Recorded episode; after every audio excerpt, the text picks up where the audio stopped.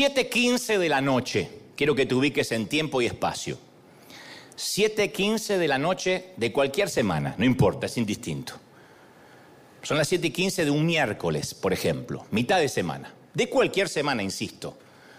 El tren, el ferrocarril, atiborrado de gente, entra pesadamente en la estación, el vapor brota por las válvulas y el calor del motor, de los frenos, se mezcla con el invierno crudo, acerbo, gris, que cala los huesos.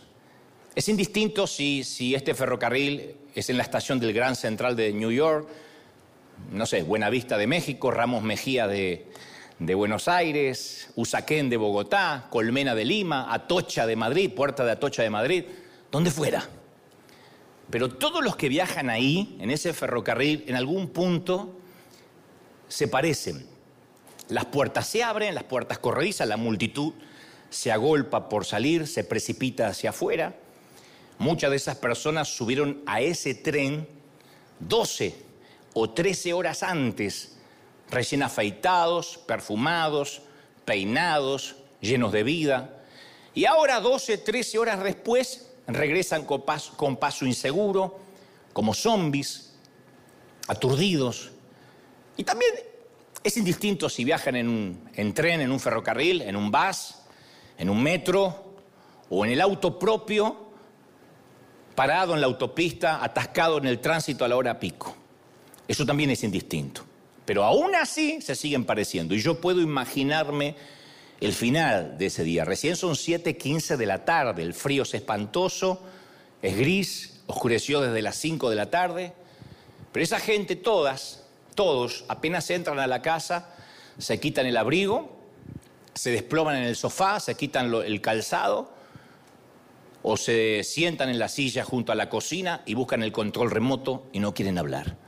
Si es cristiano, tal vez diga algo como, Señor, estoy harto de tener días como estos. Estoy harto de que estos días se repiten como un bucle interminable. Hay una película que se llama El Día de la Marmota, donde el mismo día se repite una y otra vez. En este caso, creo que las marmotas somos nosotros cuando el día se nos repite una y otra vez como un bucle. Y conozco a muchos así, que se sienten maltratados por la vida. No pueden decir que necesariamente están luchando con una metástasis, con un cáncer, con un desalojo, con una quiebra financiera, pero de igual modo tienen malos días una y otra vez, por ejemplo, atrapados en un trabajo que detestan, pero es lo único que les hace pagar las cuentas, así que no pueden darse el lujo de ver e incursionar en otra carrera y menos a esta altura de la vida. Otros prisioneros de su carácter, de sus malos hábitos, de un vicio que no pueden dejar. Y es así, en algún momento todos nos sentimos impotentes independientemente si tenemos al Señor o no lo tenemos, nos sentimos frustrados. De cuando en cuando, capaz que a principio de año, generalmente suele ocurrir en las primeras semanas de enero, nos proponemos cambiar. Decimos, yo no quiero vivir más así. Cambió el año, cambió el calendario, voy a intentar mutar en otra persona. Leemos un poco sobre cómo perder peso, nos entusiasmamos, generalmente siempre a principio de año, soñamos que la incipiente panza por lo menos no nos tape la punta de los pies, que podamos ver la punta de los pies. Dicen que si uno ya no se ve la punta de los pies, hay que hacer gimnasia rápido, así que nos disponemos a contrarrestar la ley de gravedad. Así que vamos, nos compramos primeros días de enero una ropa para hacer ejercicio, porque eso nos va a motivar, pensamos, y hacemos el juramento sagrado que por el resto de nuestras vidas vamos a ingerir legumbres, espárragos, endivias, apio, puerro, alcachofas, brócoli y todos esos géneros demoníacos. que solo vamos a comer alimentos orgánicos, ¿o no? sin hormonas, sin antibióticos, sin edulcorantes, sin azúcar, buscamos un negocio eh, que no tenga aditivos y decimos, sí, amén, así voy a vivir a partir de ahora.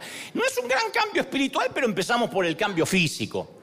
De regreso a casa, ese mismo día nos inscribimos en el gimnasio, ese que siempre vimos de afuera y nunca nos atrevimos a ver qué pasa dentro. En dos meses no nos va a reconocer nadie. Sí, señor, este es el año. Por la fe voy a regalar toda la ropa que tengo, porque me va a quedar grande. Para febrero sí tienes que regalar la ropa porque tienes que comprar una talla más grande. Los vegetales prometidos los vamos a comer el día que en casa estos condenados se solidaricen y dejen de pedir delivery de pizza, de taco, de empanada, porque no colaboran. Así que para marzo y para ahogar esos sentimientos de derrota, nos engullimos la señora vaca hecha hamburguesa en un combo extra grande por 20 centavos más y sentimos que fracasamos otra vez. Es un detalle, es trivial, es nimio, pero fracasamos. O capaz que un domingo decidimos que vamos a empezar a controlar nuestro carácter. Nos toca el mensaje. Y decidimos que esa persona malhumorada que nuestros hijos han tenido que soportar por décadas va a dejar de serlo para siempre. Vamos a cambiar. Y durante tres días lo logramos maravillosamente, cambiamos el carácter, nos mordemos la lengua, no decimos nada. Pero el jueves antes de abandonar la oficina o el sitio de trabajo, intercambiamos algunas palabras reñidas con ese compañero o esa compañera de trabajo que siempre se levanta con el moño virado. Y nos vamos a casa contrariados y nos encontramos con que los niños no hicieron su tarea, con que todavía no se bañaron y la suegra vino a quedarse dos meses de este lado del mapa. Y en segundos, ¡pac! Vemos que esos viejos gritos tan conocidos que creíamos haber liquidado y ahogado escapan de nuevo a través de nuestra garganta. Nuestra ira, nuestro mal temperamento no habían muerto, se habían tomado unas vacaciones cortitas y volvieron. Sea que querramos adelgazar o que intentemos mejorías periódicas, triviales, el libreto siempre es el mismo. Hay un momento en la noche, durante la semana, donde nos dejamos caer, nos desplomamos sobre una silla y si hay un sillón sobre un sillón, nos tomamos la cabeza con las manos y fijamos la, la, mirada perdida sobre la mesa, sobre la mesada, ponemos la mirada perdida sobre algo y decimos otro mal día. Esta es la historia de mi vida. Un mal día detrás de otro, un mal día detrás de otro que precede a otro aún peor. Y entonces ahí nos autoprofetizamos para alentarnos. Hubiese sido mejor que no me hubiera levantado esta mañana, me hubiese quedado en la cama, yo no sé para qué vivo, yo no sé para qué tanto esfuerzo. No sé si te pasó algo similar, por las dudas en casa y acá, no digan amén, pero háganme así con la cabeza y yo voy a entender. Si la respuesta es sí y es positiva, yo necesito que me prestes tu atención, porque no soy de, de hablar de la patología sin darte la terapia, porque si no, te vas más deprimido de lo que llegaste. Entonces, estás a punto de aprender una de las verdades más poderosas, más alentadoras y más inspiradoras acerca de Dios que tienen que ver con estos días comunes, que a veces son demasiado grises, que a veces son demasiado acervos, demasiado fríos. Es una de las verdades más inspiradoras.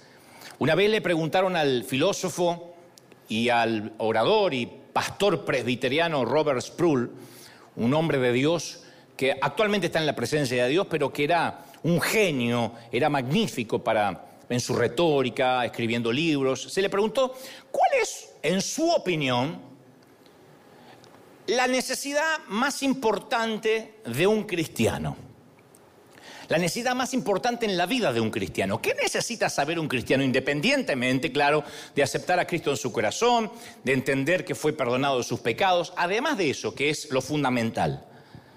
¿Qué es lo que un cristiano debería saber? Y respondió muy atinadamente, la necesidad más grande del cristiano es descubrir la verdadera identidad de Dios que a veces le puede llevar toda una vida.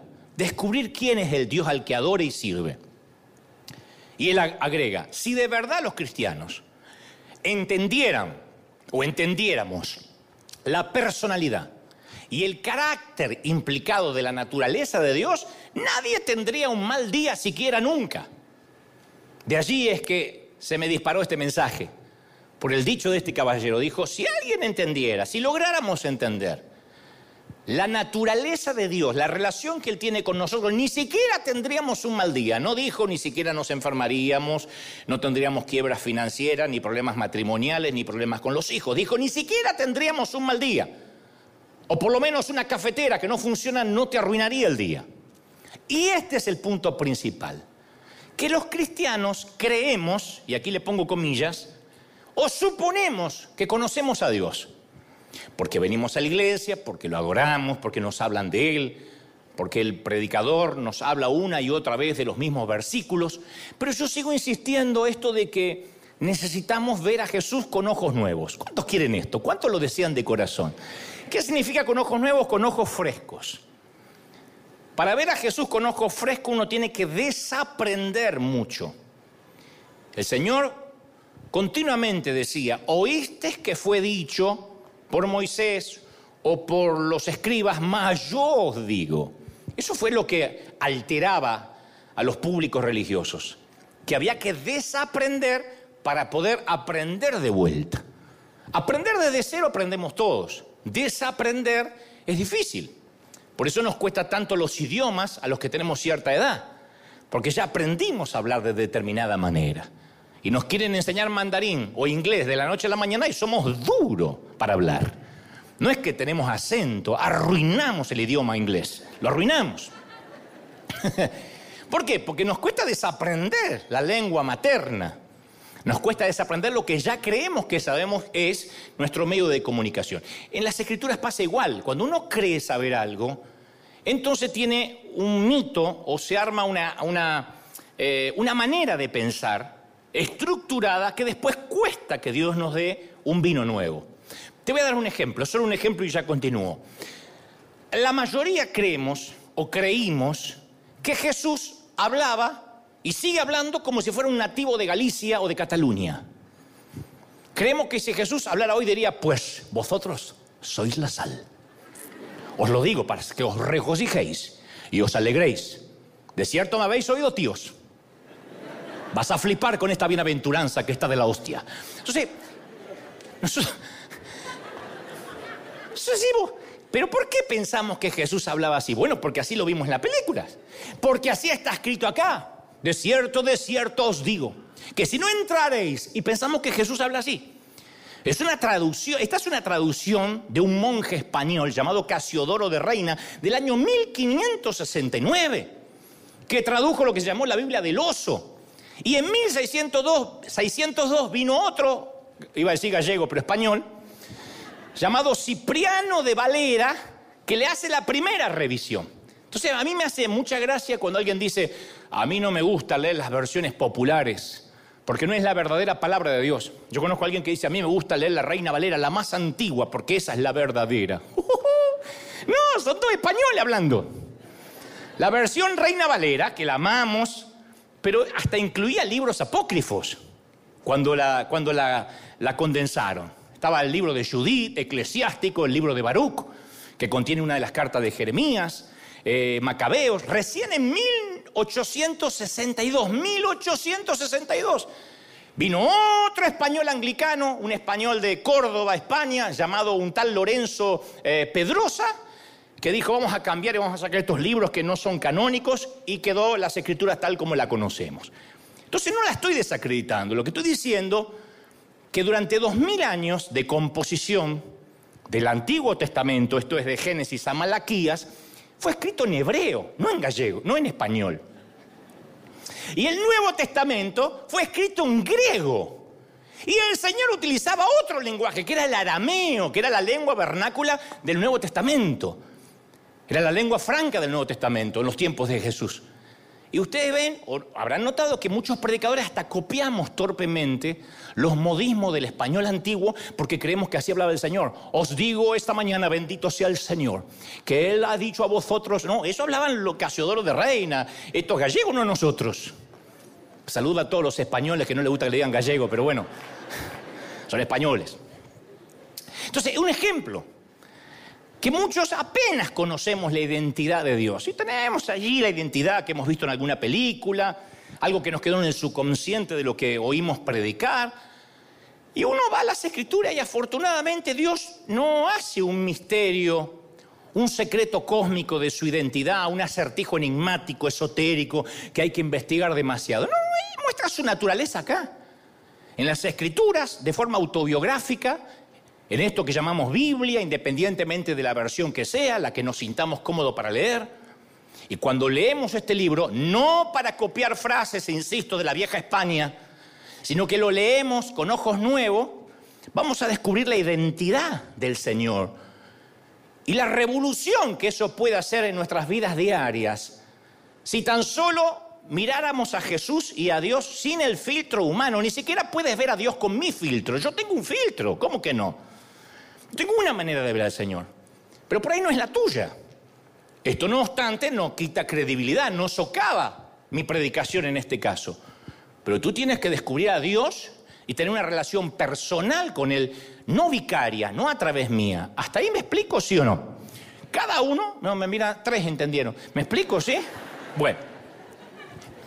Justo hoy vinieron los que hablan arameo, pero... Entonces, para empezar con algo que damos por sentado. Dicho esto, te voy a dar algo que damos por sentado la mayoría, que es omni, que el Señor es omni, que significa todo. Omni es todo, no ovni, objeto volador no identificado, ovni, omni, O-M-N-I. Es todo, totalmente conocedor. Entonces, ¿qué es? Omnisciente totalmente presente, que es omnipresente, totalmente poderoso potente, entonces que es omnipotente. Usted tiene que decir que tiene que ver esto con que tengo un mal día, ahí voy. Es posible que ahora mismo diga, yo ya sabía eso, Dios es omnisciente, omnipotente, omnipresente, no tengo que aprender más al respecto. A lo cual yo pregunto, ¿estás seguro? Saber estas tres cosas, que Dios todo lo puede, todo lo sabe, que está en todo sitio a la vez. Saber esto cambia tu vida diaria con el Señor, afecta tu vida diaria, de modo que nunca tienes un mal día, porque solo saber esto cambia tu óptica, tu perspectiva. Si la respuesta es no, es porque tienes que aprender más al respecto. Entonces voy a comenzar con un solo omni, uno solo, y vas a ver cómo uno puede afrontar la vida en esos días malos, en esos días difíciles, álgidos. Cuando la Biblia enseña que Dios es omnisciente, que todo lo sabe, no está diciendo que es brillante, o que es un genio, o que es muy inteligente. Esos son adjetivos para personas limitadas a los factores de tiempo y espacio. Tu hijo puede ser inteligente, o no, si salió al padre, o... es chiste. Omnisciente es que Dios lo sabe todo, no que es inteligente, lo sabe todo. Ninguna pregunta a Dios lo puede confundir, ninguna. Ningún dilema lo puede turbar, ninguno. Nada lo puede sorprender. Él tiene un conocimiento eterno, intrínseco y perfecto. Él tiene un conocimiento completo de la biología, de la zoología, de la química, de la psicología, de la geología, de la física, de la medicina, de la genética, todo. Lo sabe todo, dice la Biblia, no algunas cosas, todos. La diferencia con alguna persona que tiene algún conocimiento es que esa persona siempre va a estar limitada al tiempo en que viva, al espacio geográfico, topográfico, dónde estudió, cuándo se crió, en dónde, entorno, etc. Dios no. Dios lee nuestro futuro con la misma claridad que lee nuestro pasado. Para Él no hay pretérito ni futuro, no hay líneas de tiempo. Lo que vas a hacer dentro de 50 años es tan claro para Dios como lo que eras hace 10. ¿Me siguen hasta ahí? Para Dios es lo mismo, a Dios no le sorprende tu futuro, Él ya vio cómo terminan tus días y ya sabe cuándo terminan tus días. Morir, vamos a morir todo, el tema es dónde y cuándo. Pero Él ya lo sabe. El dónde y cuándo Dios lo sabe. Dios no tiene problemas de memoria, como una computadora que tiene que borrar información en el disco rígido para crear más espacio disponible. Él no tiene problemas. Y la Biblia dice que aunque Él mantiene control sobre el sol, los astros, las estrellas, las constelaciones, su conocimiento incluye hasta aparentes frivolidades, como llevar la cuenta de nuestros cabellos, como dice Mateo 10:29. Él sabe quién se está poniendo más pelón cada día. Aunque tú digas, solo yo lo vi en la ducha, el Señor también lo vio. Y tiene un ángel Llevando la contaduría perdió dos cabellos y va anotando. El escritor de los Hebreos 4.13 dice así, todas las cosas, todas, no algunas, no ciertas cosas, todas, están desnudas y abiertas a los ojos de aquel, de Dios. Entonces, a ver, convengamos esto, no hay una sola motivación, no hay un solo suspiro, no hay un solo acto, no hay una sola palabra tuya, mía, que se haya escapado de la atención de Dios. Nada, desde que naciste, desde la cuna a la tumba, desde el útero al sepulcro, no hay nada que se escape a Dios.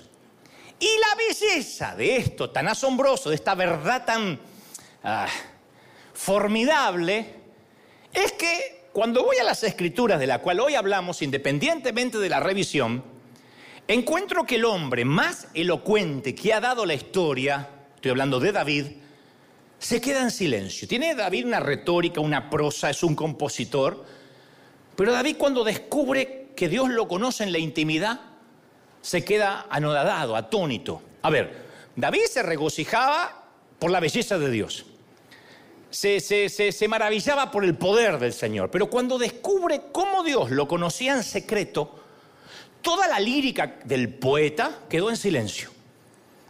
En el Salmo 139, que después pueden leer tranquilos en el hogar, Salmo 139, no lo lean en gallego, por favor, pero léanlo como quieran, con, la, con, el tono que se les ocurra. Pueden leerlo en mexicano. Así dice el Señor. Chavo, no te aflijas. Que así hubiese sido si no hubiese sido Reina Valera, sino el chavo del 8 el que hizo la revisión. ¿No es cierto? Dice David, oh Jehová, oh Señor, tú me has eh, examinado y me has conocido. Él está sorprendido con esa revelación. Me examinaste y me conociste. No hay, no, no hay lenguaje florido en David, no hay metáforas elaboradas, es una descripción lineal, porque no hay una analogía con la cual compararla. Solo dice, me has examinado y me conociste. David no puede creer que este Dios que entiende, a ver, los misterios intrincados del átomo, las complejas interconexiones de nuestro sistema planetario, también lo conoce a Él, le conoce el corazón. Dice, me has examinado y me has conocido. Oh Señor, dice el Salmo. Así empieza, oh Señor, como si le doliera algo. Dios conoce incluso la monotonía de nuestro diario vivir, con todas esas actividades insustanciales como levantarte y acostarte. Uno cree que Dios se conecta con nosotros cuando vamos a orar. Estuve orando, hoy estuve con Él, pero Dios estuvo contigo aún antes que oraras. Porque David dice en ese mismo salmo, tú has conocido mi levantarme y mi sentarme y mi acostarme. O sea, es que Dios no se pierde nada, Dios le interesa todo. Cruza las piernas y Dios lo sabrá. Cambia de nalgas así porque estás cansado y Dios lo sabrá. Porque somos el objeto de su soberano conocimiento. Y agrega el salmista, agrega David, tú conoces mis pensamientos más distantes. Todavía están pensando, ¿cómo conecto esto con un mal día? Déjenme avanzar. David dice, tú conoces mis pensamientos más distantes. O sea, conoce cada cosita por pequeña, por nimia que sea. Cada meditación de la medianoche, cada estrategia planificada, cada adoración privada, cada acto amable, cada grito desmedido, cada vociferación a los hijos. Dios nos mira y nunca pestanea. Nunca jamás tuviste un pensamiento que Dios no haya conocido. David sigue agregando, dice, tú has escudriñado mi andar y también viste mi reposo, o sea que viste mis sueños, y todos mis caminos te son conocidos. Entonces, a ver, antes que mandemos a imprimir nuestro itinerario, antes que armemos nuestro calendario, nuestra agenda, Dios ya tiene una copia. Nunca hemos hecho un viaje del cual Dios no haya sabido. Sea que nos encontremos en lo alto de una montaña o sepultados entre la masa de gente de un subterráneo, del metro, los ojos de Dios están sobre nosotros. Y sigue diciendo David, aún todavía está la palabra en mi lengua y aquí tú la sabes toda antes que yo termine de hablarla. O sea que aún antes de que digamos algo, Dios registra nuestras palabras y sabe aún los sentimientos con los que decimos nuestras palabras, las motivaciones. O sea que si hay alguien que nos toma la temperatura, es Dios. Él siente cuando nos llenamos de ira, cuando decimos Dios te bendiga. Y lo deseamos que lo reviente Satanás. Y él sabe Dios. Sabe cuando el miedo nos abraza. cuando la ansiedad hace que la confianza mengüe. Dios ve todo, bueno o malo, pero aún algo más maravilloso. David dice, detrás, delante, me rodeaste y sobre mí pusiste tu mano. Así concluye. Si tengo un mal día, Dios lo sabe. Si me siento solo, Dios lo siente conmigo. David está tan emocionado por esta revelación que sus manos tiemblan. Él dice, tal conocimiento es demasiado grande para mí. Así lo dice en el Salmo. Eh, no, no, a ver, no, lo puedo digerir, no, lo puedo elaborar. Todavía no lo puedo discernir. Es un pensamiento demasiado grande, no lo puedo comprender y dice, hasta aquí llegué. Parece decir, si yo escribo algo más, sería una profanación, no voy a decir más, solo, oh Señor, llega a la conclusión, Señor, te importo, a Dios le importo, se preocupa por mí. Dios se siente apasionadamente conmovido por lo que yo soy, me ama.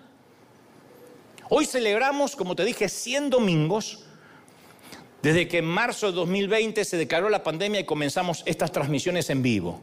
Llegamos a 300 millones de vistas en todo el mundo. Mirá si Dios no es grande y no es maravilloso.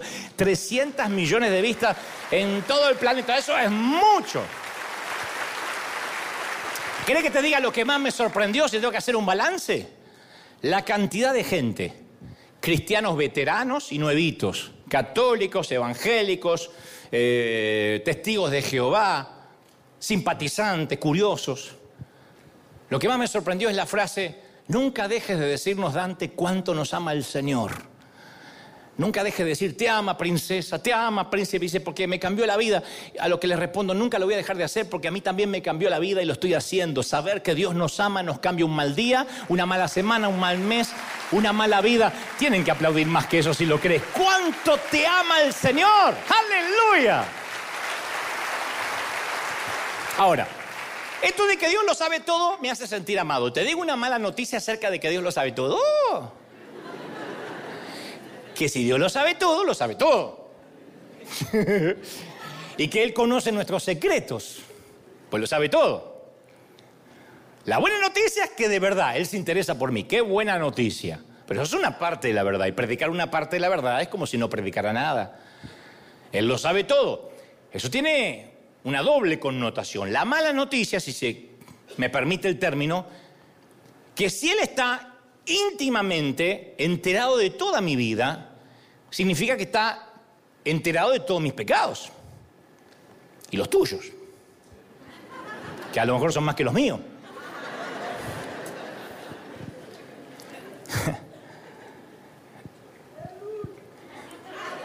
¿Viste? Son más.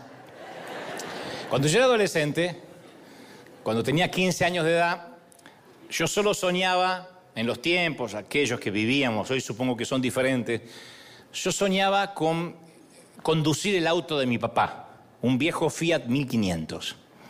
Conducirlo. No puedes tener allí licencia hasta la mayoría de edad, igual que aquí, pero yo solamente quería que él me enseñara a conducir, era mi sueño. Y él me decía, sos muy chico todavía, muy responsable, no sé de dónde sacó eso, y yo le rogaba todos los días, por favor, pa, por favor, yo puedo hacerlo, sé que puedo hacerlo contigo al lado, con vos al lado, a aprender, dame una oportunidad, por favor. Cuando salí de la secundaria y comencé a trabajar en la, su carpintería, o en la carpintería de la cual era el capataz, el encargado, él me permitió que al final del día yo podía regresar manejando a casa con su supervisión. No hay peor cosa que tu papá te supervise cuando aprende a manejar. ¡Cambia! ¡Me vas a romper el embrague, la caja! ¡Qué bomba! Uno tiene que manejar por encima de los gritos. Si superas eso, manejas. ¡Cuidado, frena! bomba! Y, te va insultando de acá hasta casa. Pero si tienes cuero de rinoceronte y ganas de aprender, y deseos que un amigo te cruce y vas con el auto así, te aguantas el grito. Para mí la felicidad se deletreaba Fiat 1500, esa era la felicidad. La vida no me podía ofrecer nada mejor. 15 años, un piojo flaquito manejando el auto de papá. Entonces, cuando él vio que yo podía conducir, me llevó a una estación de gasolina, se llama en Argentina estación de servicios, y me explicó la diferencia vital entre el motor que utiliza gasolina regular, lo que ya llamamos nafta, y el diésel. Si alguna vez cargas combustible, me aclaro, nunca te confundas, porque si pones diésel, mejor no lo arranques. Este auto es de gasolina común, de nafta. Si le pones diésel alguna vez, hay que vaciar todo el tanque, drenar los inyectores, el carburador, las bujías. Me podría fundir el motor y ya me estaba gritando a cuenta por si algún día lo iba a hacer. No hay problema, ¡eh! Que no soy tan bruto. No me insulte la inteligencia, pa. Nasta como uno dice, sencillo, y este no usa diésel. Bueno, te lo digo. Eh, ya sé. Aparte, ¿cuándo me va a dejar el auto solo? Nunca. Y entonces, ¿para qué me decís? Pasan algunos meses. Yo estaba, salgo rápido de la carpintería antes que él. Le digo, ¿puedo ir encendiendo el motor? Sí, sí, sí, enciendo el motor. A la vuelta así de la carpintería, yo esperaba con el auto encendido. Él dice, acomodo unas cosas y ya voy. Tenía que terminar de, encolar una, una silla. Dijo, ya termino de hacer esto y voy. Cuando enciendo noto que el tanque marcaba solo un cuarto.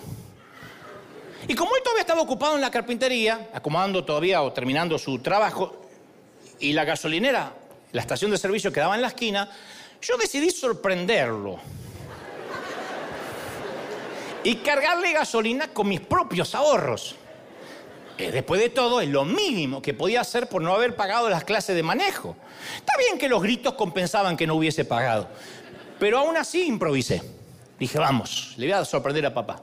Como él no salía, lo llevo a la vuelta. Cuando llegué ahí, se me hizo una laguna, yo no me acordaba. Porque nunca más hablamos del tema. Habían pasado meses. Si era nafta común o, o diésel. Yo sabía que una era incorrecta. Allá no te sirves la gasolina tú mismo, hay lo que llama un playero, alguien que se ocupa, un empleado dice, ¿qué le ponemos? Como yo no tenía celular, no porque éramos pobres, sino porque no se había inventado, y además éramos pobres, y si hubiese inventado yo no lo habría tenido tampoco, ni buena memoria, nunca tuve buena memoria, nunca me caractericé por recordar esas nimiedades, seguí mi corazonada de líder nato que jamás pregunta y seguía por su instinto diésel.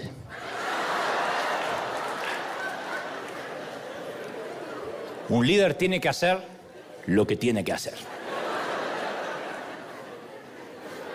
No, si yo, si yo estoy a cargo del Titanic, vos cantás hasta último momento por mi cara de seguridad. Nos vamos, pero flor de película que vamos a hacer. Yo soy seguro para esas cosas. Si me equivoco, me equivoco seguro. Cuando, cuando volví a encender el motor, hizo todo tipo de ruido, y comenzó a salir mucho, mucho humo, una humareda. Y dije, soy hombre muerto. Pero inmediatamente pensé, él nunca lo va a saber. Regresé rápido, pa, pa, el auto así, a estacionar en la puerta de la carpintería y afortunadamente mi papá todavía no había salido.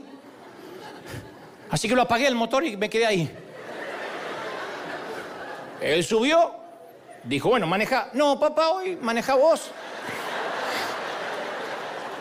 Yo quiero descansar.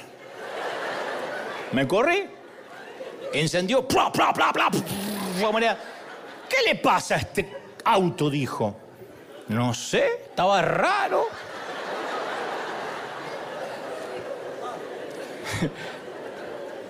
y de regreso a casa el auto fue, no sé cómo llegó, tironeándose, echando humareda. Y mi padre manejaba todo tipo de hipótesis. A saber, decía, debe ser el carburador. Quizás fue la bomba de inyección. O se salió una bujía. Pero nunca se acercó, ni se le ocurrió acercarse al verdadero móvil del crimen. Nunca. Entonces yo pensaba, se los voy a tener que decir cuando regrese a casa. Se los voy a tener que decir. Pero cuando me di cuenta de que no había nada que me conectara con el crimen, porque yo salí y él salió yo estaba sentado arriba del auto. Con esta cara así. Qué bueno dudar de una cara así. Yo opté por la salida diplomática de ignorar el problema. Esto no pasó, esto no pasó, confesión positiva. No notó que el auto tenía el tanque lleno, detalle que se le pasó por alto, un fiscal lo habría notado, él no. Yo no me había movido de ahí, así que la coartada era perfecta. Voy a esperar hasta que él lo descubra, pensé. Si lo descubre, esa fue mi oración de la noche. Señor, si él lo descubre, tú conoces mi corazón que yo quería cargarle combustible en señal de gratitud. Así que yo me voy a callar y tal vez él nunca lo descubre y tú vas a valorar que yo hice una obra de bien, porque yo quería bendecirlo. Al día siguiente el auto no arrancó siquiera, tuvo que remolcarlo hasta un taller mecánico. Y cuando regresó de ahí, papá estaba muy raro, muy serio. Y así pasaron varios días. Yo decidí no preguntar para que mi interés no me delatara. Pues uno, ¿y qué pasó con el auto? ¿Qué pasó de pronto tanto interés? Pasó una larga semana. Mi padre actuaba muy raro.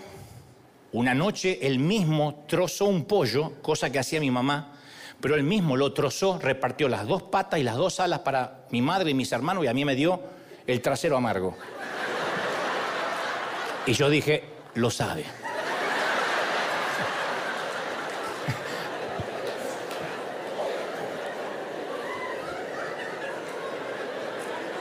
En ese momento uno dice, eh, ¿por qué me dan el trasero? Uno...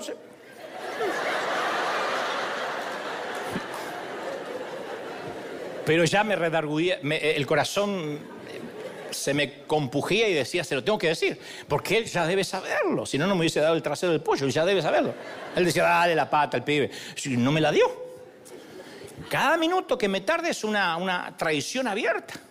Así que una vez que terminamos de cenar, junté todo el valor que pude, fui a su habitación, le dije, papi, yo lo fundí, yo lo arruiné. Quise sorprenderte cargándote, sorprenderte cargándole combustible y, cuando llegué ahí se me hizo una laguna y no sabía cuál ponerle. Si quieres que pase, si quieres que pase el resto de mi vida pagando el Fiat 1500, lo voy a hacer. Y mi padre no era de sonreír mucho, pero movió el bigote, lo cual eso en idioma alemán es una carcajada, me estoy carcajeando.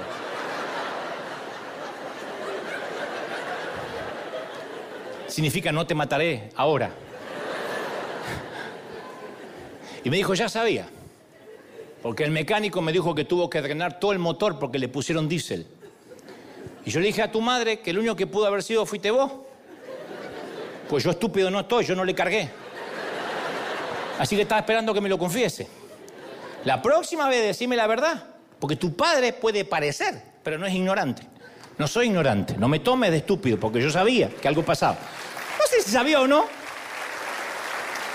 y cuando terminó de hablar yo tenía una comprensión totalmente diferente acerca de la teología de la confesión y el perdón. Yo sé que ahora posiblemente estés haciendo cosas que Dios no quiere que hagas. Y te sientes culpable y sabes que violaste y estás violando leyes de Dios.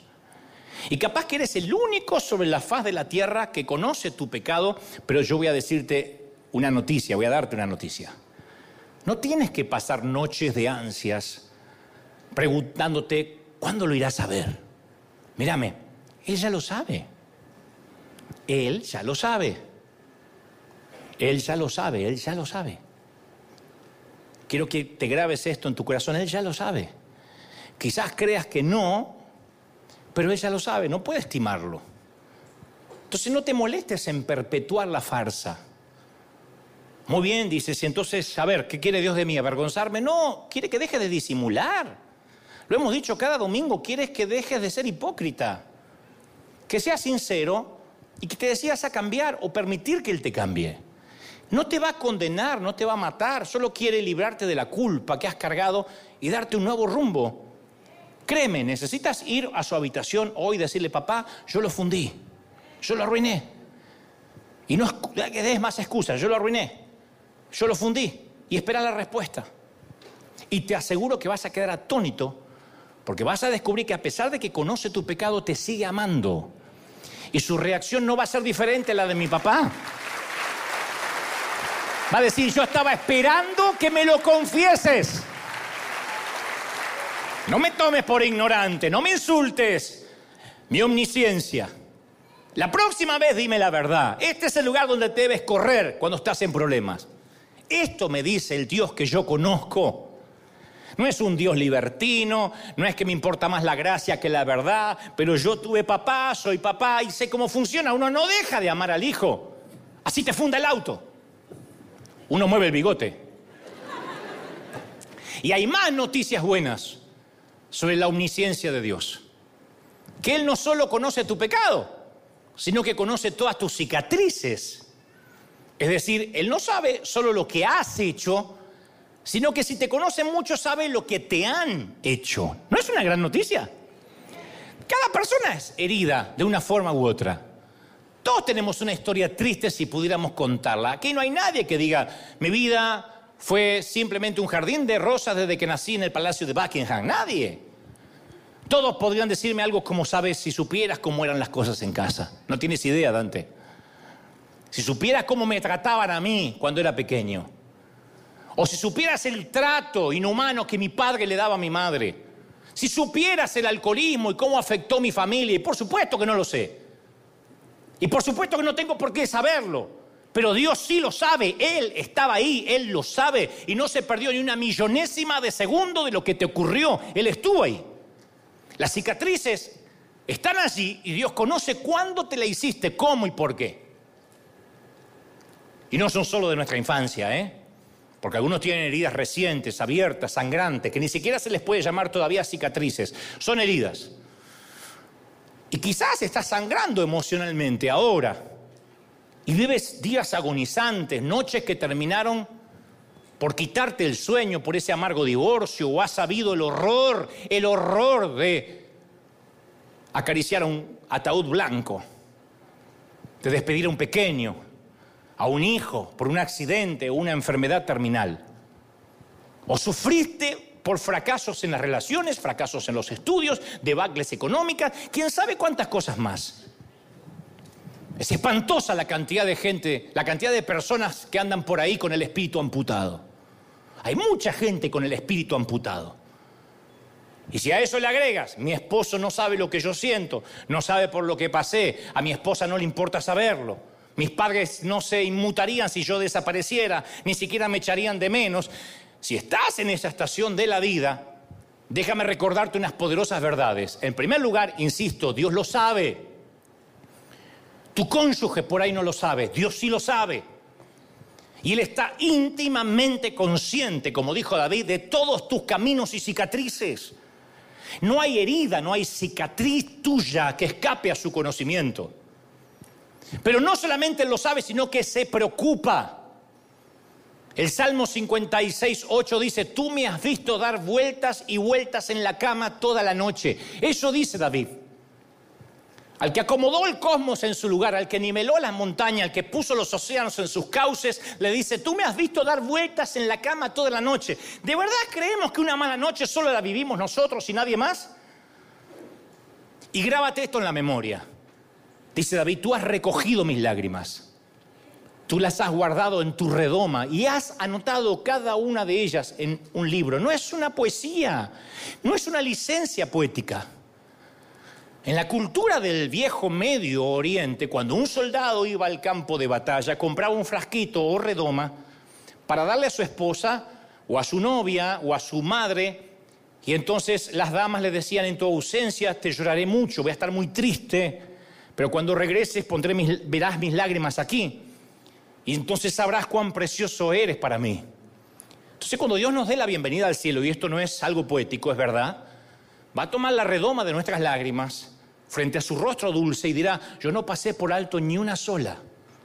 Cada lágrima en tu duelo, en el panteón, en la sala de espera de cuidados intensivos, en la soledad, en la amargura de la soltería, la separación o el divorcio, la orfandad, y además no solo Él recoge cada lágrima nuestra, sino que las registra en un libro.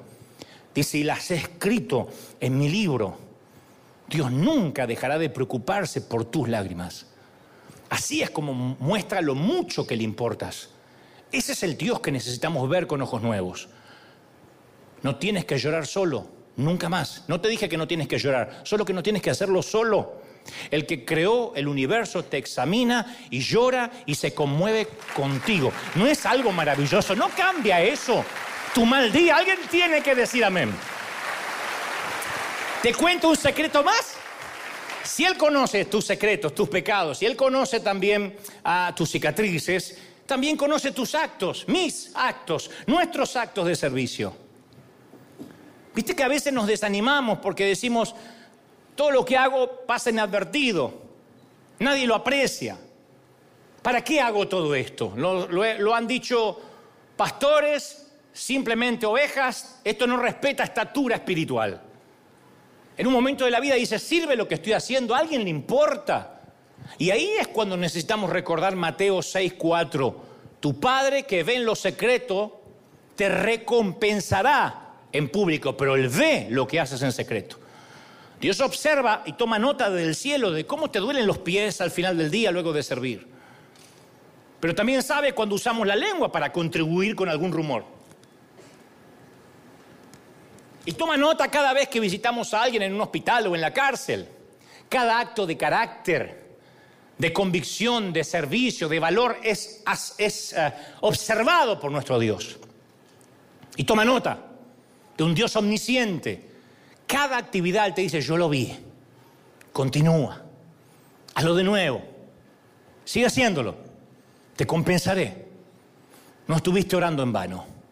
No estuviste adorando en vano. No me serviste tantos años en vano. Obviamente nuestras obras no harán que Él nos ame más. Pero decime si no es maravilloso saber que Él ve lo que nadie ve, lo que el pastor no ve, lo que los líderes no ven, lo que la iglesia no ve. Dios sí lo ve. Dios lo ve y dice no es en vano. ¿Cuántos lo creen? Díganme amén. Ahora, es probable que te estés preguntando, ok, Ok, ok, Dante, si Dios sabe todo, conoce mis secretos, o sea, mis pecados, mis cicatrices, mis actos de servicio, ¿por qué tengo días malos? ¿Cómo, cómo lo conecto? Me parece fascinante lo que me dijiste, pero ¿por qué a veces me siento tan enclenque, tan alfeñique, tan derrotado? ¿Por qué mis días malos comienzan malos y terminan así al final del día?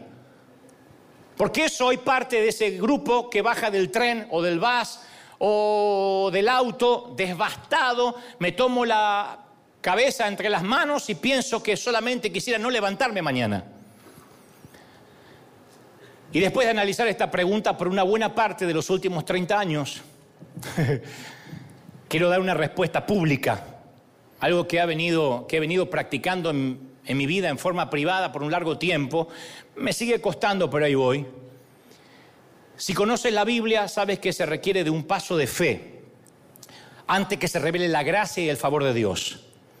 Hay un paso de fe, es el eslabón perdido, es lo que conecta todo esto que Dios sabe, que Dios conoce, mis secretos, mis cicatrices y mis actos de servicio con el día malo. Lo que lo conecta y que hace que el día malo se transforme es un acto de fe. No te voy a aburrir con esto, pero por ejemplo, Éxodo 14. Después de una liberación milagrosa de los israelitas, Moisés se encuentra caminando con un montón de campesinos, esclavos o ex esclavos, que son un manojo de perdedores. Cuando los israelitas están llegando a los linderos de Egipto, el faraón se da cuenta de lo mal que hizo en dejarlos ir. Conocen la historia. Sin ellos, ¿quién va a hacer el trabajo sucio? ¿Quién va a limpiar los baños de Egipto? ¿Quién fabricará ladrillos bajo el rayo del sol? Entonces, rápidamente organiza su ejército y salen de cacería para traer de regreso a los israelitas de la esclavitud. Entonces, cuando Faraón se acerca, Moisés mira alrededor y ve que delante está el Mar Rojo.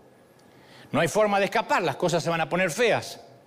Entonces, el primer axioma de cualquier estrategia militar es tener una ruta de escape. Repléguense. Retirada. Pero ahí no tienen retirada. Para colmo, Moisés va camino directo al mar.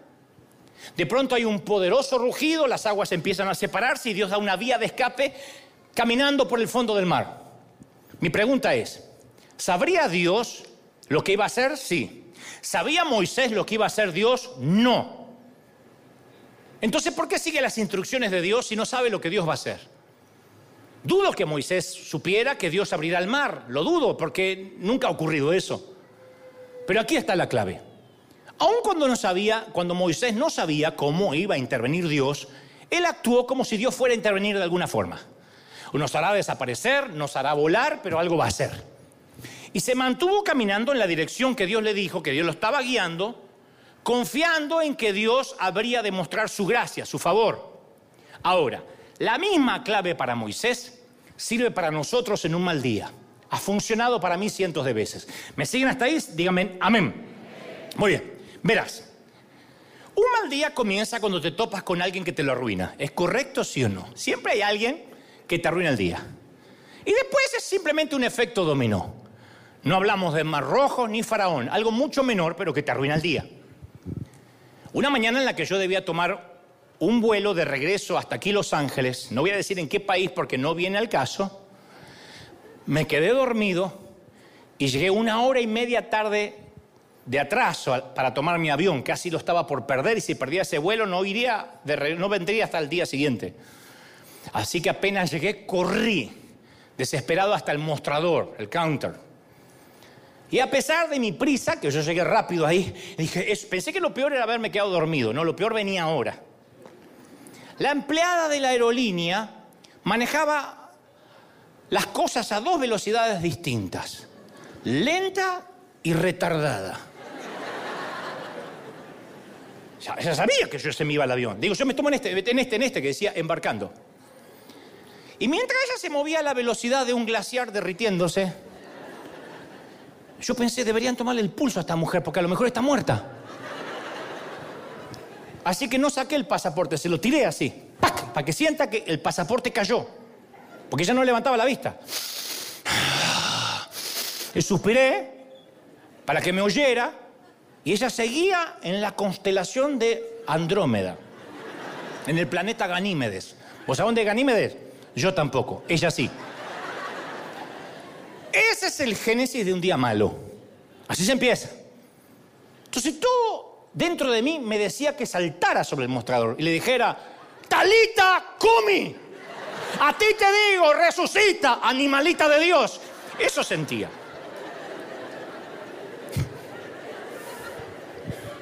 Ay, no, ustedes habrían orado los espirituales. Yo no. Y de pronto pensé, o sigo comportándome como un energúmeno hostil, o trato de ejercitar el dominio propio. No el demonio propio, el dominio propio. El demonio propio ya lo tenía. Y me pregunté, de verdad, ¿eh? ¿Qué pasaría si solo por la fe, por la fe, la convicción de lo que se espera, la, la certeza de lo que no se ve, yo actuara como si fuera una persona paciente. ¿Supliría a Dios su gracia para que yo sea un tipo paciente de verdad? Si solo lo hiciera por fe, me pregunté, ¿cómo se comportaría un tipo paciente en esta situación? O sea, no alguien como yo, alguien paciente, ¿cómo se comportaría? Yo no tengo la menor idea, pero dije, vamos a practicar.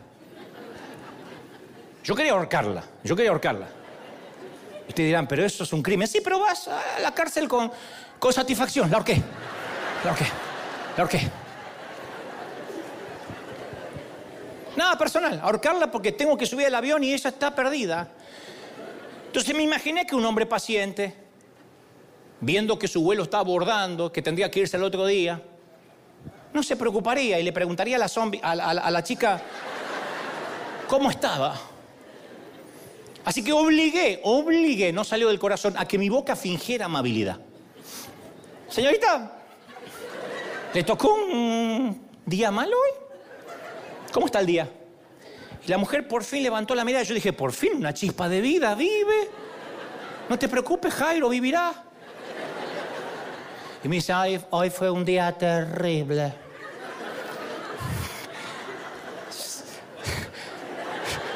Se cancelaron todos los vuelos, va, varios. Mm. En todo lo que ella me explicó eso, yo predico dos sermones.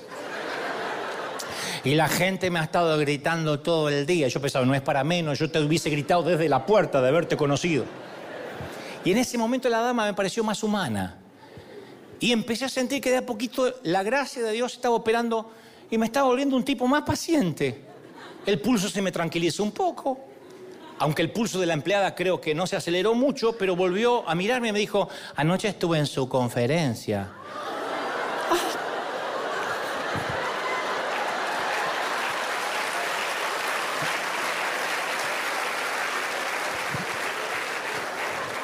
Yo sé quién es antes de ver el pasaporte. Así que le voy a hacer un upgrade para que aborde rápido en primera clase. La cola de demonio se le metió, le empezaron a salir aritas así. Y yo agradecí por no haber sido un, un botarate. iracundo con la señorita zombie. Yo lo agradecí. Medio muerta, medio viva, pero eh, no, no pidió ser zombie. Es así, lo heredó de la mamá, capaz que de la abuela. ¿Quién sabe? Y aprendí una importante lección. En una esfera que todavía sigue necesitando mucho trabajo en mí. ¿Cuál fue la clave? Me puse en camino, ejecuté la acción, confiando en que Dios me iba a dar la gracia mientras avanzaba, salvando la distancia de lo que te expliqué por Moisés. Descubrí que la fe es el puente para salir de un mal día. Dios sabe que tenemos un mal día porque Él todo lo sabe, pero quiere saber qué hacemos para cambiarlo. Ah, a lo mejor dice, yo no soy una persona generosa, yo soy de, de, ahorrar, porque tengo miedo a que falte. Bueno, ¿por qué no empiezas a actuar como lo haría una persona generosa y ves lo que Dios puede hacer? Dice, a ver, ¿cómo actuaría? Lo voy a hacer en fe, me duele dar, pero lo voy a hacer en fe. ¿Cómo actuaría una persona generosa? Si Dios puede mantener el Sol en su órbita, si Dios puede dividir el mar, ¿por qué habríamos de dudar que no puede cambiar un mal día? Pero tenemos que llenar nuestra mente con la identidad de Dios. Como estoy harto de tener malos días y malas semanas y malos meses, yo tengo que declararle la guerra a la ignorancia acerca de quién es Dios. Me urge, necesito conocerlo más. Porque Él conoce mis secretos, mis cicatrices, mi eh, servicio a Él y, para que Él se manifieste en mi vida, cuando confío en Él, aun en los días en que me encuentro entre el mar y el faraón, tengo que caminar con fe en dirección a que el día va a cambiar. No es confesión positiva, no es la torpe repetición de palabras huecas, es confiar que mi día va a cambiar si yo camino hacia el mar rojo diciendo no sé si voy a desaparecer, si voy a volar o el mar se va a abrir. Yo voy a confiar de que si el día empezó mal, va a terminar bien. ¿Tú lo crees de verdad, sí o no? Mira, te voy a contar solo una pequeña historia más antes de irnos. Una pequeña historia te la voy a regalar hoy. Fue hace un tiempo, no te diré exactamente en qué día fue, qué fecha fue, porque no viene a cuento y y es irrelevante a la línea del relato. No importa, pero ocurrió. Un día martes comencé a sentirme realmente muy enfermo. Es algo que me ha sucedido una decena de veces durante la semana, durante el año. Pero durante estos años, cuando algo le ha, le ha sucedido a mi salud, me acostumbré a pedirle a Dios que me sane poco antes del domingo porque Él sabe la responsabilidad que me ha conferido. Pero ya habían pasado tres días, el cuadro empeoraba, me sentía muy débil, no podía predicar el domingo, y no había absolutamente nada, ninguna eh, fuerza, ninguna fuente interior para sacar una onza, una onza de energía que me ayudara. Y a medida que se acercaba el sábado, se me hizo muy claro que carecía de las fuerzas esta vez para predicar. He tenido días malos, de lunes a sábado, pero si te dedicas a predicar, no esperas tener un mal día el domingo. Trato de que el domingo nunca sea un mal día. Y le pregunté al Señor si estaba bien que buscara un reemplazo y Él me dijo, haz como prefieras, estará bien conmigo. Eso fue lo que sentí, haz como prefieras, si quieres un reemplazo, estará bien. Estará bien para conmigo. Era un padre diciéndome, si te sientes enfermo, está bien, que te quedes a descansar, yo estaré complacido. Pero si decides confiar en mí para predicar, te voy a dar mi gracia como siempre. Y yo le dije, no puedo, admití, no tengo fuerzas. Pero enseguida el quieto susurro del Espíritu le dijo algo cuerdo a mí fatigadamente y, me dijo algo como, ve paso a paso. Era un mal día, era una mala semana, pero me dijo, ve paso a paso. Y el domingo por la mañana, levántate y actúa como si no tuvieras ningún problema para predicar. Confía en mí, camina en la dirección que te estoy pidiendo que vayas y ten fe en que te voy a dar la gracia y el favor mientras vayas y camines.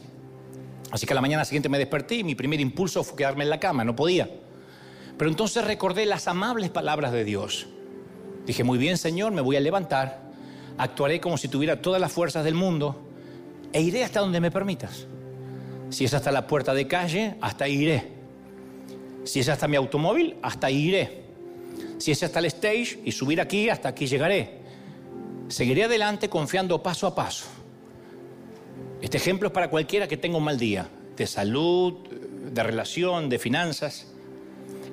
¿Se hizo fácil todo de inmediato? No, no lo creas. Mientras me bañaba, me vestía y conducía hacia la iglesia, sentía una sensación de, de pesadez. Me dolía todo, todo, me dolía todo. Cuando al final me paré frente a la congregación aquí, no sentí ninguna energía proveniente de Dios. Pero oré para mí, dije, Señor, aquí estoy confiando en ti. Me siento terriblemente débil esta mañana, ni siquiera puedo sonreír. No quiero dar lástima, no quiero que se den cuenta esta gente porque probablemente tenga, tengan peores problemas que yo. Y han venido aquí a recibir una palabra de aliento, una palabra de favor, no una queja, no hoy. Pero aquí voy a permanecer y actuar como si me hubieses dado la gracia y el favor que necesito. Si me lo das, bien, la libramos. Si no me lo das, bueno, sé que me desmayaré aquí mismo, pero esto es lo que me has enseñado a hacer desde que era un jovencito. Así que aquí vamos. Me sentía como Mel Gibson en Corazón Valiente. Era William Wallace. La fuerza de un guerrero depende del tamaño de su corazón. Oh. Me gustaría poder decir que en ese momento fui cargado repentinamente de energía, pero Dios me dio la suficiente gracia como para predicar, terminar mi mensaje sin que nadie notara que yo estaba enfermo. De hecho, muchos me dijeron que fue un mensaje maravilloso, que Dios les había hablado como nunca. Y capaz que te suene demasiado trivial, pero para mí fue uno de los momentos más maravillosos que he tenido, porque me pareció el colmo de lo absurdo, caminar hacia un mar que está cerrado. Porque hubiese estado bien que alguien más lo hiciera. Pero debí aprender que si lo conozco bien, Él sabe cuando tengo un mal día. Y que si doy pasos de fe en un mal día, Él va a terminar abriendo el mar. Comportarme como que todo estuviese bien. ¿Cuántas veces Dios habrá querido ser, mostrarnos su fortaleza, su favor, y no se lo hemos permitido? Dios es grande, Dios es poderoso, pero tenemos que invitarlo a que ese poder, esa gracia y ese favor entre en nuestra vida, sea parte de nuestra dinámica diaria. Algunos de ustedes, yo lo sé, y aquí también tienen que enfrentar días malos. Están tan preocupados y aterrados que no saben qué hacer. Bueno, yo te animo a que actúes como si estuvieras lleno del favor, de gracia, y veas, solo pruebes si Dios acaso no te da favor para continuar. Pablo nos exhorta en 1 Corintios 2.5 para que vuestra fe no esté fundada sobre la sabiduría de los hombres, sino en el poder de Dios. Todos tenemos un mal día. Pero que ese mal día se transforme en el guion de nuestras vidas todos los días es una decisión nuestra. Y para dar la nota, porque ahora es cuando algunos pastores teólogos me empiezan a querer, y eso no me gusta mucho, quiero terminar con una, una poesía, una prosa del poeta y trovador catalán, un poco también para reconciliarme con los españoles y me dejaron de querer por lo que dije que Jesús era gallego. El querido catalán, Joan Manuel Serrat, suele cantar una bellísima canción que dice más o menos así, dice, hoy puede ser un gran día, todo está por descubrirse, si la rutina te aplasta, dile, ya basta a la mediocridad. Hoy puede ser un gran día, date una oportunidad. Hoy puede ser un gran día, dice Joan Manuel. Un ejemplar único, imposible de recuperar, que todo cuanto te rodea lo han puesto para ti. Y si lo empleas como si fuera el último que te toca vivir, lo vivirás. No lo mires por la ventana, siéntate al festín, Pelea por lo que quieres, no desesperes si algo no anda bien. Hoy puede ser un gran día, y dice el catalán, y mañana también. Y cuánto más nosotros si tenemos al Señor. Hoy puede ser un gran día y mañana también. Vamos, celebra al Rey de Reyes, al Señor de Señores. Si crees que vamos a terminar en un buen día, me gustaría que celebres con un festín, con un aplauso grande. Hoy va a ser un gran día. Hoy va a ser un buen día, gente. Hoy va a ser un buen día. Vamos, celebra al Señor de señores. Celebra al Rey de Reyes. Hoy va a ser un gran día. ¿Lo crees? Vamos, celebra, celebra. Aleluya. Que se vaya esa mala onda. Que se vaya esa pesadez. Vamos, vamos, vamos. Mientras aplaudes, algo se libera en los aires.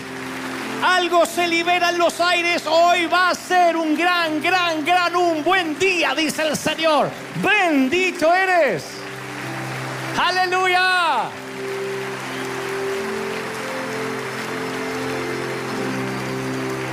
Dios lo sabe.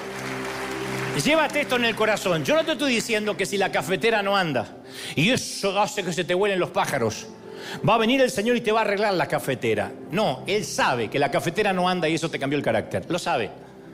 Y si Dios que acomodó el cosmos, que hizo las estrellas, sabe que esta mañana la cafetera no funciona, que los niños te hacen renegar, que tu esposa o tu esposo no te comprende y tuviste que salir a trabajar, si Él lo sabe, eso te tendría que dar una contención para decir, hoy va a ser un gran día, porque Él lo sabe, porque Él no me dejará solo, porque Él siente lo que yo siento, porque Él está conmigo, porque Él me va a bendecir. Por eso dijo Sproul, la necesidad más imperiosa del cristiano es conocer la identidad de Dios. Si la conociera, ni siquiera tendrías un mal día. Eventualidades sí, infortunios claro, alguna que otra tragedia que nos salpique la agenda y quizá en el peor de los casos.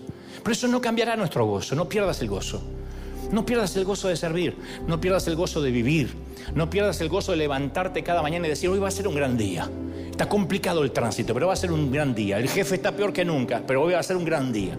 Llegas a casa, está la suegra cocinando. Hoy va a ser un gran día.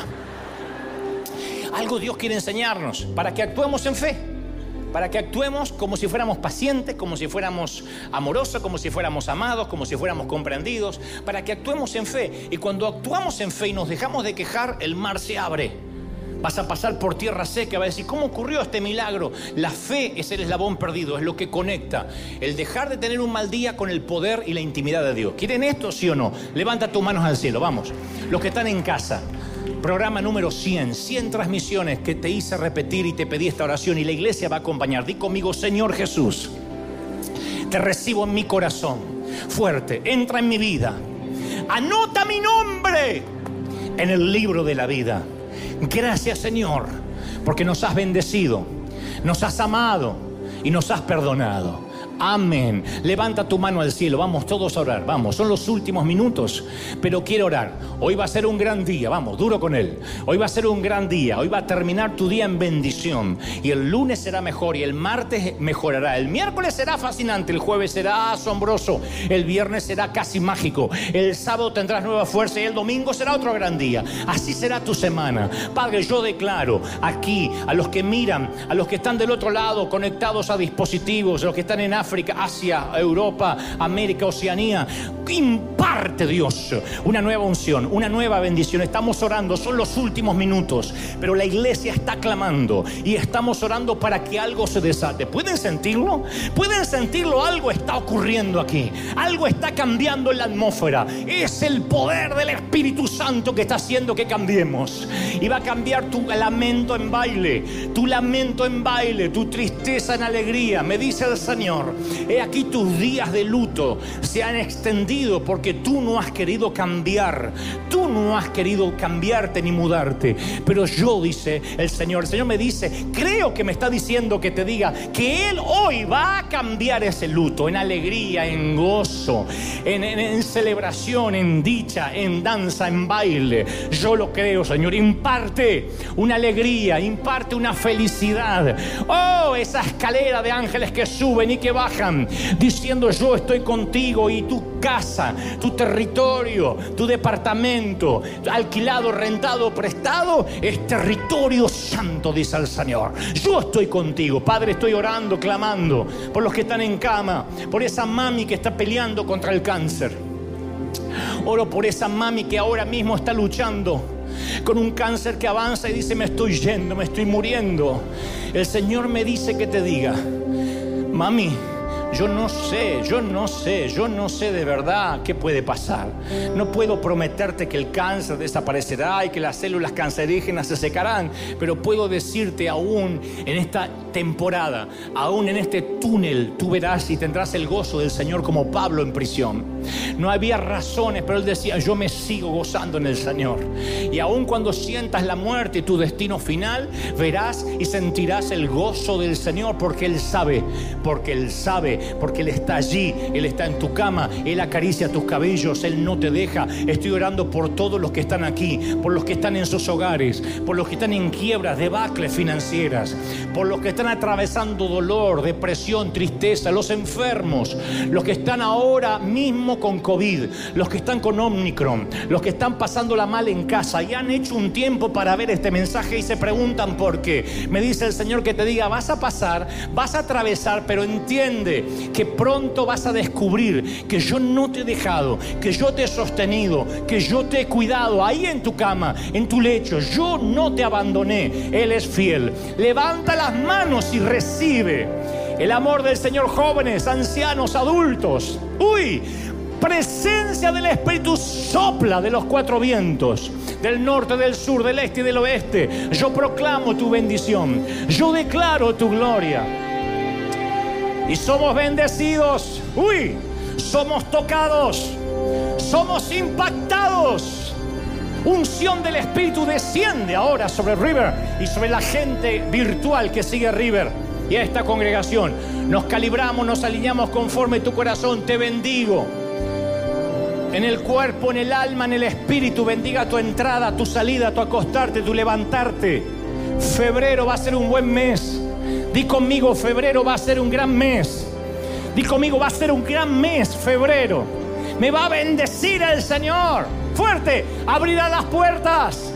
Abrirá las ventanas de los cielos no, no, no, grítalo. Abrirá las ventanas de los cielos. Amén. Y amén. Que Dios te bendiga, que Dios te guarde. Hoy va a ser un gran día, gente. Chao. Hasta el domingo que viene.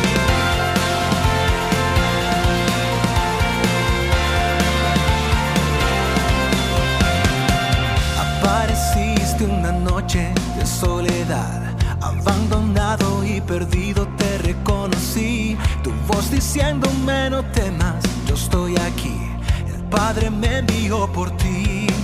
Y me curaste las heridas, me sanaste mi Jesús. Todas mis cargas las dejaste allí en la cruz. Algo tan grande no lo puedo comprender. Tu dulce voz diciéndome una y otra vez. oh, oh, oh, oh eres bienvenido, eres amado una y otra vez.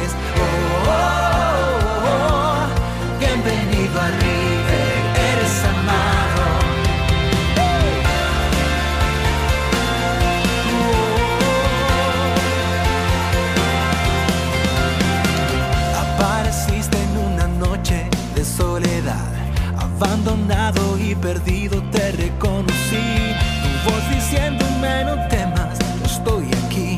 El Padre me envió por ti. Y me curaste las heridas, me sanaste mi Jesús. Todas mis cargas las dejaste allí en la cruz.